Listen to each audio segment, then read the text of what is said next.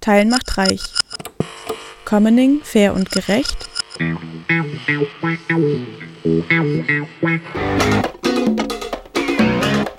Ein Podcast des Südnordfunks.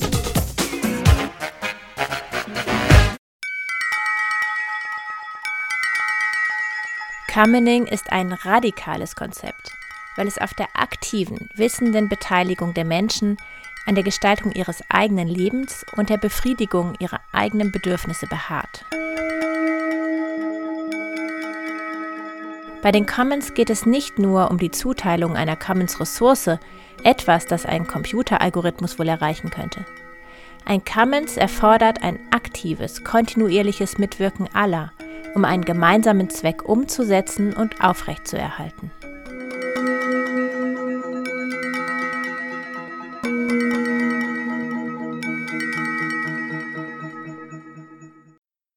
Das haben Silke Helfrich und David Bollier in ihrem Buch Die Welt der Commons geschrieben. Hallo, ich bin Antonia vom Südnordfunk und begrüße euch zu unserer ersten Episode zu Commoning. Um überhaupt erst einmal zu verstehen, was sich hinter diesem Begriff verbirgt, habe ich mit Silke Helfrich gesprochen. Silke hat unter anderem das deutschsprachige Netzwerk Commons Institut gegründet und beschäftigt sich seit vielen Jahren mit Commons und Commoning, als Wissenschaftlerin, Autorin und Aktivistin. Und da unser Podcast Teilen macht reich heißt, habe ich sie als erstes gefragt, ob es beim Commoning tatsächlich ums Teilen geht. Ja, natürlich geht es beim Commoning ums Teilen, aber eben nicht nur.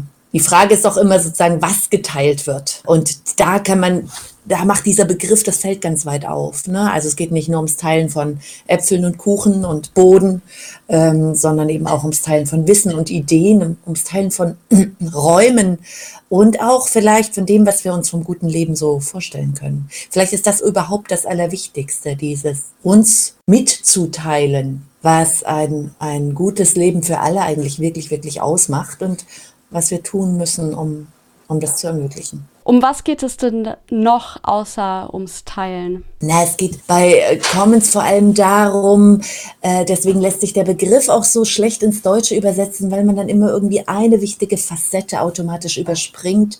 Also nicht nur so die Frage des Teilens ist ja eine Frage des, wie verhalten wir uns zueinander? Also wie gestalten wir unsere Beziehungen, äh, indem wir Dinge teilen? Ne? Äh, und dieses sich zueinander verhalten muss ja in irgendwelche Formen gegossen werden, in irgendwelche Regeln. Ähm, und diese Regeln sollen möglichst selbstbestimmt werden. Das heißt, bei Commons geht es eben auch darum, Institutionalisierungsformen, Organisationsformen, Entscheidungsformen, Konfliktlösungsformen zu finden, die dieser Grundidee, dass möglichst äh, keine Person eine andere über den Tisch zieht, gerecht werden und auch dieser Grundidee gerecht wird, dass sich jede Person gesehen und gehört fühlt in ihren Bedürfnissen. Und drittens geht es äh, bei Commons um diese Frage, hm, also wenn es um Bedürfnisbefriedigung geht und wir dafür geeignete Institutionen brauchen, dann heißt es ja, äh, dass wir Bedürfnisbefriedigung auf eine andere Art und Weise herstellen können, als das normalerweise über den Markt geschieht, über die, die, die Geldvermittlung, sondern dass es noch ganz viele andere Vermittlungsformen gibt, Möglichkeiten, das herzustellen, was wir alle zum guten Leben brauchen. Also geht es bei Commons auch um eine andere Ökonomie. Ich würde da gerade noch mal einhaken und äh, mich auf ein Zitat von dir beziehen. Du hast einmal gesagt, we need to commonify our minds. We must challenge, bypass and undermine the market mindset. Also ist das marktförmige oder der Marktlogik gehorchende Denken das Gegenpol zur Denkweise des Commoning und was macht dieses Commoning-Denken aus? Ähm, die Frage ist ganz schön gestellt, weil sie den, den, den zentralen Begriff schon mal in die Mitte stellt, nämlich Gegenteil und Gegenpol. Ähm, das das ist ja genau das Problem, dass wir denken, ah, hier ist ein Problem und wenn wir uns irgendwie aufs Gegenteil davon beziehen, dann lösen wir das Problem. Und wir merken irgendwie, dass das so eine, so eine Denkfalle ist, in so ein binäres Denken, in solche Dichotomien zu verfallen und zu glauben, das Gegenteil sei richtig. Aber das Gegenteil ist nicht unbedingt nicht besser, sondern ist mitunter sozusagen nur ein Aufrufen desselben Mindsets, ja, desselben, desselben Framings, wie man auf Neudeutsch sagt, desselben Denkrahmens.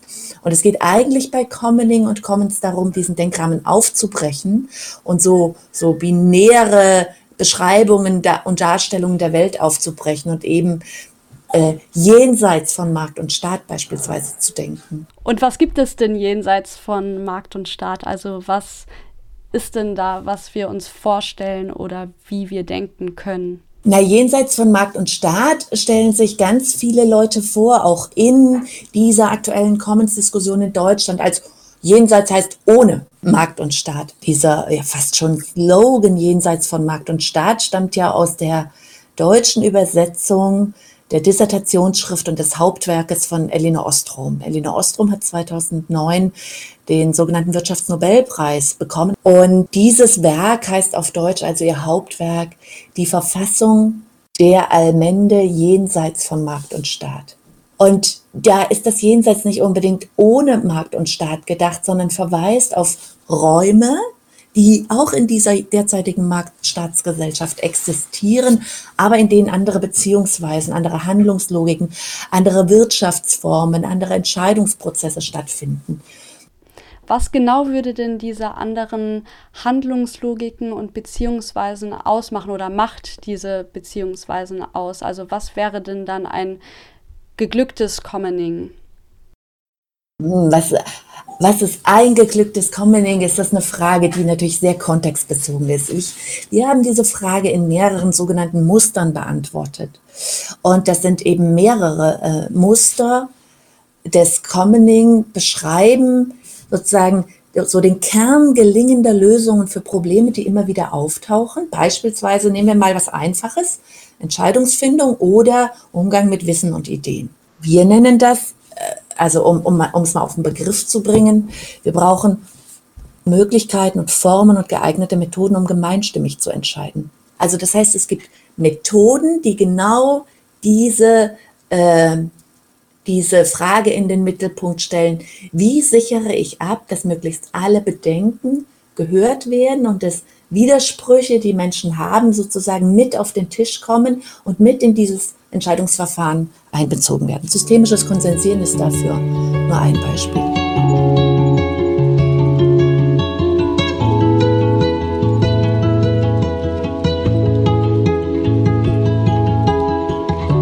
Commoning ist jetzt nicht irgendwie das Schlaraffenland, wo sich jeder nach Gutdünken bedienen kann, sondern es ist einfach etwas, ich habe mal das Bild benutzt, wie ein gemeinsames Picknick, wo alle etwas beitragen und wo aber auch alle irgendwie dieses Picknick nutzen können nach je eigenen Bedürfnissen. Und das schafft durchaus Reibungsflächen, ne? schwierige Situationen. Also, es ist nicht immer einfach. Und somit führt ähm, ein gelingender Entscheidungsprozess vielleicht wieder zu neuen Problemen und ein Muster bedarf des anderen. Also mit, du kannst nicht sagen, wenn du das Problem gelöst hast und weißt, wie man gelingende Entscheidungen trifft, dann bist du schon perfekt im Commoning, sondern dann weißt du immer noch nicht, wie stelle ich jetzt Fahrräder so her, dass sie nicht nur die kriegen können, die sie bezahlen können. Oder wie gehe ich mit der Produktion von Impfstoffen um? Und da sind wir bei einem ganz aktuellen Thema. Ein anderes Muster des Commoning heißt nämlich Wissen großzügig weitergeben. Wir haben das übrigens bewusst Wissen großzügig weitergeben genannt und nicht teilen, damit man nochmal klar macht, hier wird nichts aufgeteilt, ne? hier wird nichts weniger, wenn wir Wissen weitergeben. Niemandem, keiner Person wird irgendetwas weggenommen, sondern wenn ich es weitergebe, vermehrt es sich. Wissen wird einfach mehr dadurch, dass wir das weitergeben. Und ähm, wenn man diese wunderbare Eigenschaft, diese wundersame Wissensvermehrung sozusagen ernst nimmt, dann heißt es doch, wir brauchen Regeln, die genau das vorantreiben und nicht Regeln und Institutionen, die dieser, dieses, diesem Wissen weitergeben, dieser Wissensvermehrung, sodass für alle am Ende das Beste rauskommt, einen Riegel vorschieben, indem wir sie beispielsweise künstlich verknappen, also intellektuelle Eigentumsrechte, Patente und so weiter drauflegen. Im Oktober 2020 haben Indien und Südafrika die Welthandelsorganisation aufgefordert, geistige Eigentumsrechte wie Patente für Corona-Impfstoffe für die Zeit der Pandemie aufzuheben. Das Ziel ist, das Wissen über Impfstoffe zu teilen, sodass möglichst viele Unternehmen diese Impfstoffe herstellen können. Der Corona-Impfstoff soll also ein Gemeingut, ein Common Good sein. Dadurch gäbe es günstigere Preise, die Pharmaunternehmen würden weniger Profit machen und vor allem würden viele Menschenleben gerettet. Zwei Drittel aller Länder weltweit unterstützen den Aufruf, insbesondere Länder des globalen Südens. Der globale Norden, etwa die Staaten der Europäischen Union und die USA, stellen sich bislang quer.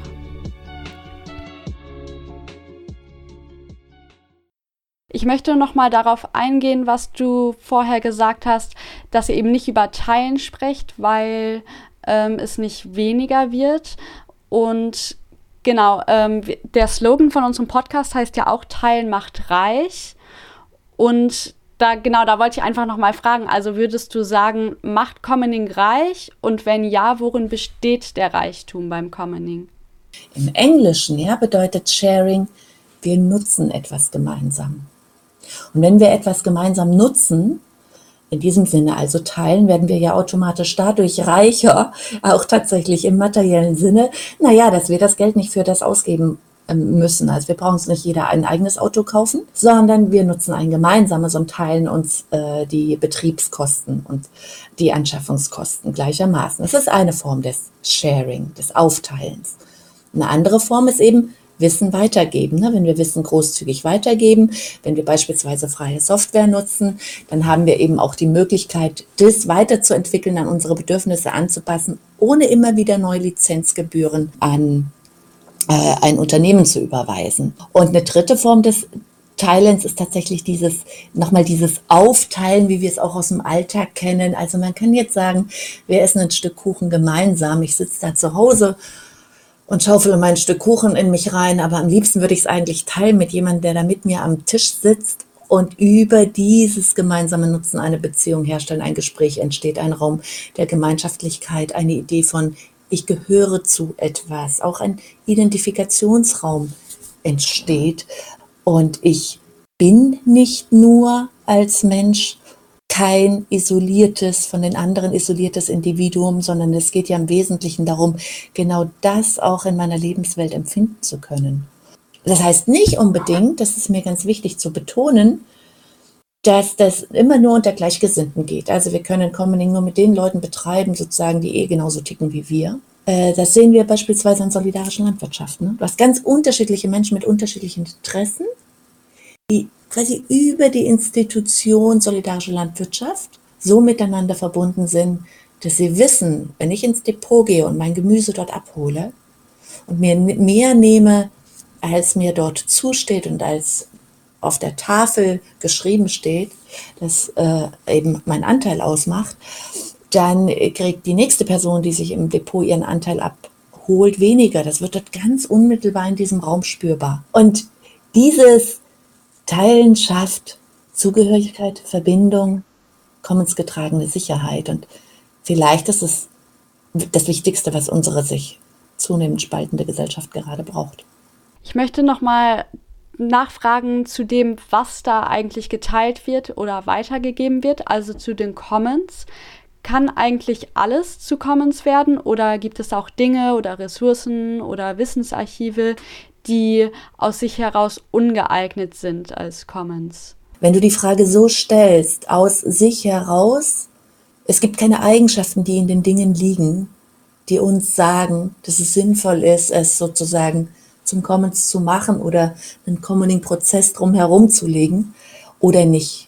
Das liegt nie in den Dingen, das liegt immer an uns. Es liegt an dieser Frage sozusagen, wie wollen wir mit Wasser umgehen? Wie wollen wir mit Wäldern umgehen? Wie wollen wir mit Boden umgehen? Wie wollen wir mit städtischen Räumen umgehen? Wie wollen wir mit Wissen umgehen? Wie wollen wir mit Ideen umgehen? Es geht immer um uns. Es geht nie um die, die Dinge oder die Ressourcen. Die sind nur, das, die sind nur sozusagen, hm, die stehen im Mittelpunkt unserer sozialen Prozesse. Um die herum dreht sich alles, aber aus den Dingen selbst spricht da nichts. Dann kann man aber sagen, ähm, naja, es gibt ganz gewiss sozusagen Bereiche oder Ressourcensysteme oder wie immer man das nennt, die, ähm, wo es leichter ist, sich auf einen Commoning-Prozess einzulassen und andere, wo es vielleicht etwas schwerer ist. Und der Witz ist aber nun, ähm, wenn wir einmal lernen zu denken wie Commoner, dann lernen wir ja in diesen anderen Mustern, in diesen anderen Beziehungsweisen zu denken. Und auf einmal fällt einem auf, dass eigentlich alles nur an dieser Organisationsform liegt und an der Frage, welche Muster und Prinzipien wir in diese Organisationsformen hineinschreiben, die wir uns als Menschen geben. Und wenn wir das Denken der Commoners in auch in Vereinbarungen zwischen Menschen, die sich kennen, in Vereinbarungen zwischen Menschen, die sich nicht kennen, in Vereinbarungen zwischen großen Institutionen und Regionen, auch wenn es um viele, viele tausende Menschen geht, hineinschreiben, dann können wir so ziemlich alles kommunizieren.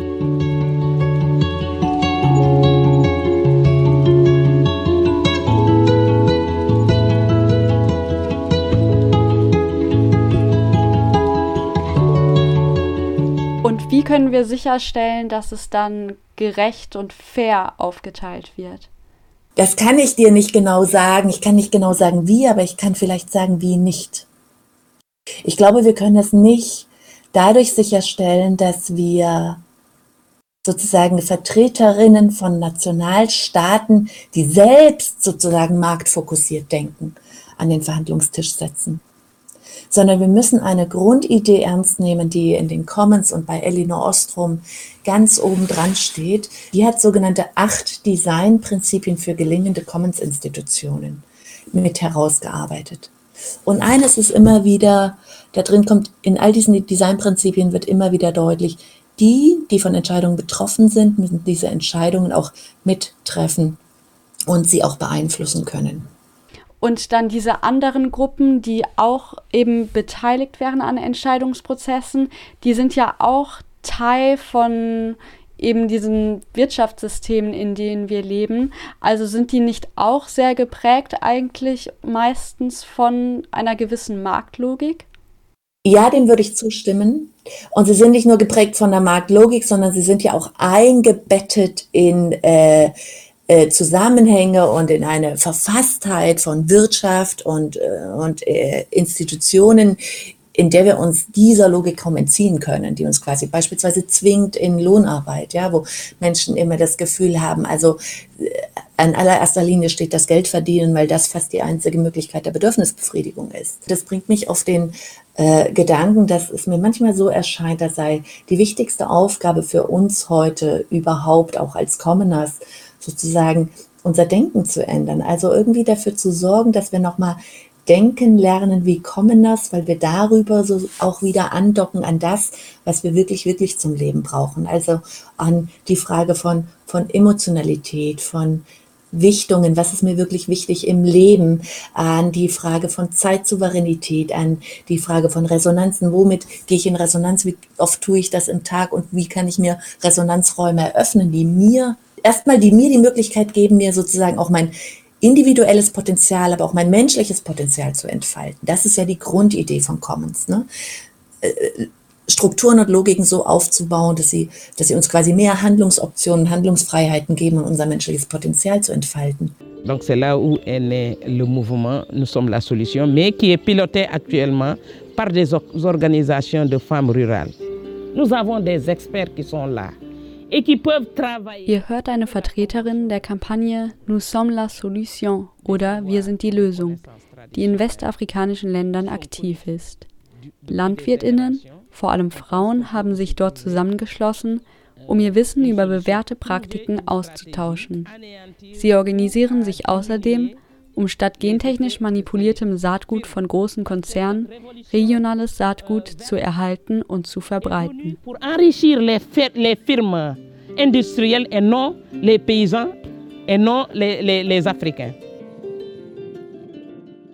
In einer Grafik vom Commons Institut steht zu Trägern des Wandels die Lösung kommt von den Rändern. Was ist damit gemeint? Naja, damit ist ganz grundsätzlich gemeint, dass wir historisch immer wieder die Beobachtung machen, dass die Politik und damit natürlich auch die Gesetzgebung gesellschaftlichen Veränderungen folgt und dass diese gesellschaftlichen Veränderungen in der Regel in Laboren entstehen, in Subkulturen, in Gruppen, die, die die ein, einem Problem sozusagen ganz tief auf den Grund gehen, es dann in unser Bewusstsein holen, es dann sozusagen popularisieren, sich dann verbinden mit anderen Netzwerken und das dann wird es groß. Ja? Was ich immer wieder erstaunlich finde, ist, wenn ich mir manchmal so anschaue, gerade in der geschlechterpolitischen Debatte beispielsweise, ja, wann wurde das letzte tatsächlich offensichtlich frauenfeindliche Gesetz verabschiedet oder wann haben die Frauen in Kanton X in der Schweiz Wahlrecht erhalten?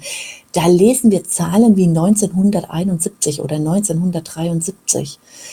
Das kann doch überhaupt nicht wahr sein, wie lange es dauert, bis ein Impuls, ein Kampf, ein sozialer Kampf, ein politischer Kampf, ein emanzipatorischer Kampf sozusagen erst ins öffentliche Bewusstsein tritt und dann äh, institutionelle und auch rechtliche Veränderungen nach sich zieht. Und das sind tatsächlich meistens Ränder, Subkulturen, marginalisierte, Ränder im Sinne auch von marginalisierte, marginalisierte Positionen, marginalisierte Gruppen, Dinge, die ungesehen bleiben und durch diese erstmal überhaupt ans Licht geholt werden, sichtbar gemacht werden egal welches Thema wir nehmen, es ist immer eine weite Reise von sozusagen der Entdeckung im Kleinen bis zur Veränderung im Großen. Und in diesem Sinne kann tatsächlich jede kleine Gruppe äh, einen großen Unterschied machen und vor allem eben darauf einwirken, unser Denken zu verändern.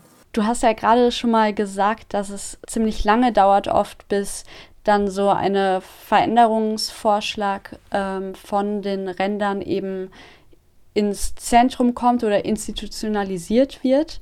Ist es dann realistisch, dass globale Aufgaben wie zum Beispiel die Klimakrise durch Commoning angegangen werden?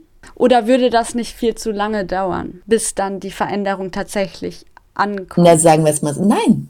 Also sagen wir es mal so, wenn man Commoning ernst nehmen würde, da würde man ja an, anfangen, ich habe das, wir hatten das ganz am Anfang schon diskutiert, dass wir das nicht nur verstehen dürfen als ein Teilen und Weitergeben, das heißt als eine individuelle soziale Beziehungsgestaltung oder auch eine kollektive, also eine Form der Beziehungsgestaltung, sondern eben auch als eine andere Form von Politik machen, Institutionen gestalten, Organisationen aufbauen und als eine andere Wirtschaftsweise.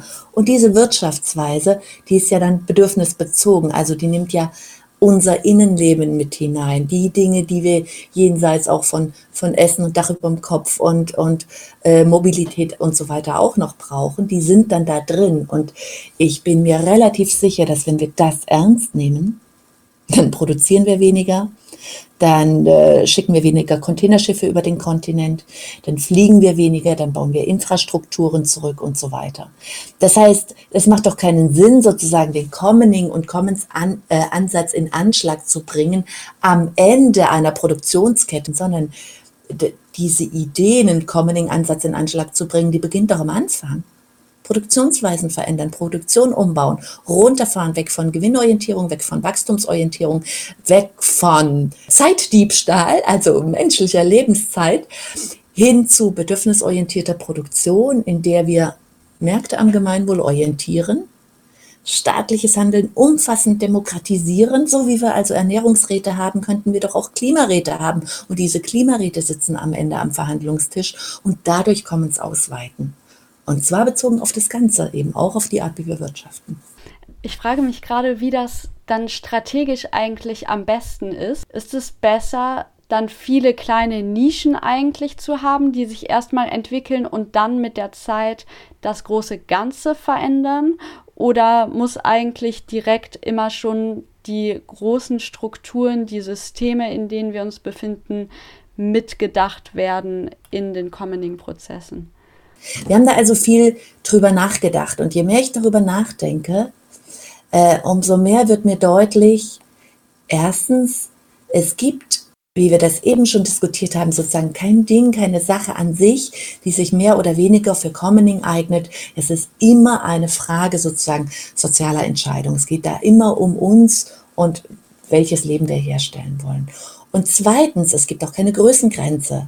Äh, dieses Saatgut, das, was wir in die Erde legen, ist ein ganz mini kleines. In ihm ist eine DNA enthalten, die sich letztlich natürlich sozusagen in den ganzen Wald hinein entfaltet und dann in diesem zum Bäumchen wird und dann zum Baum und, und dann zum Wald und in diesem Wald sozusagen sich dann auch wieder verbindet in einem Netzwerk mit ganz anderen Lebewesen.